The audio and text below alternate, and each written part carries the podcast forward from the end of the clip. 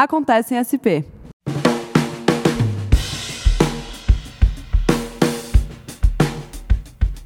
Oi, pessoal, eu sou a Fernanda Poli e estamos começando esse novo modelo de podcast da Prefeitura de São Paulo. É o Acontece em SP.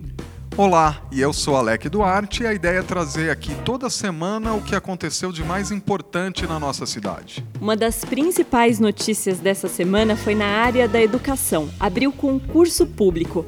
A ideia da prefeitura com a medida é reforçar a educação municipal. São 1.700 vagas para coordenadores pedagógicos e auxiliares técnicos. As inscrições poderão ser realizadas exclusivamente pela internet, do dia 4 de junho ao dia 5 de julho no site www.vunesp.com.br. Repetindo, www.vunesp.com.br. São Paulo não fazia um concurso nessa área desde 2011, portanto, uma medida muito importante para reforçar a educação na cidade. E agora, uma outra medida necessária, mas essa para garantir a segurança das pessoas. O tráfego de caminhões foi proibido na Ponte Jânio Quadros, a ponte da Vila Maria, desde a última quarta-feira. A determinação foi da Secretaria Municipal de Infraestrutura Urbana e Obras para aliviar a carga sobre a estrutura.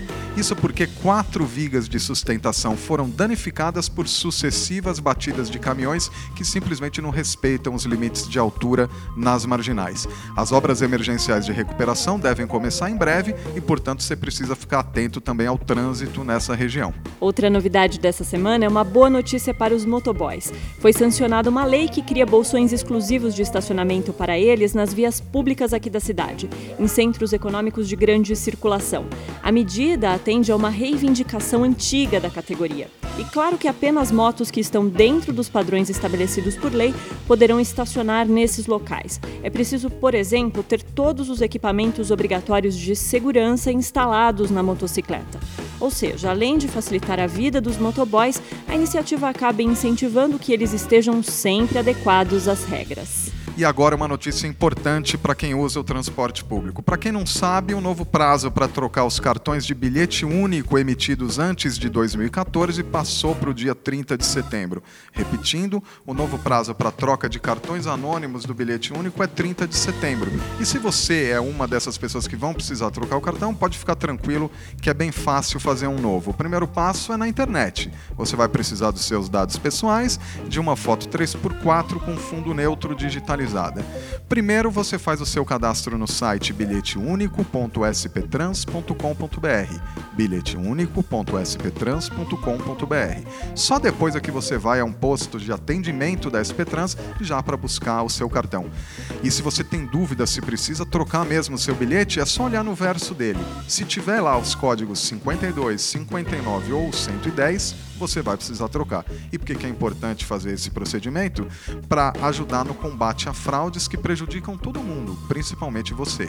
Um outro destaque dessa semana foi um reforço na área de saúde. O SAMU, o Serviço de Atendimento Móvel de Urgência, recebeu mais um lote de 20 ambulâncias do Ministério da Saúde, do total de 90 que estão sendo entregues em etapas. O SAMU aqui da cidade de São Paulo está quase concluindo seu processo de renovação de 100% da frota.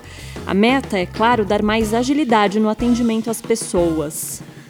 A nossa cidade agora também tem uma política municipal de segurança hídrica e gestão das águas. Isso significa que os moradores de São Paulo vão ter acesso a quantidades adequadas de água de boa qualidade por meio da integração de políticas de saneamento, meio ambiente, gestão de recursos hídricos, saúde e uso do solo, entre outros.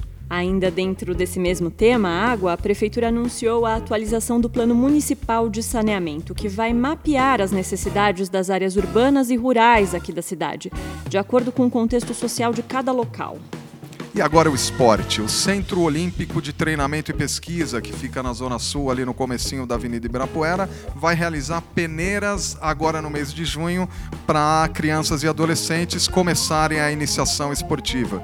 As peneiras vão acontecer na, nas próprias dependências do complexo, que é uma referência na, no, na revelação de talentos e também na prática esportiva cotidiana da cidade. Você não pode perder essa oportunidade. Semana que vem a gente volta com mais um Acontece em SP. Até mais. Até mais e curta São Paulo.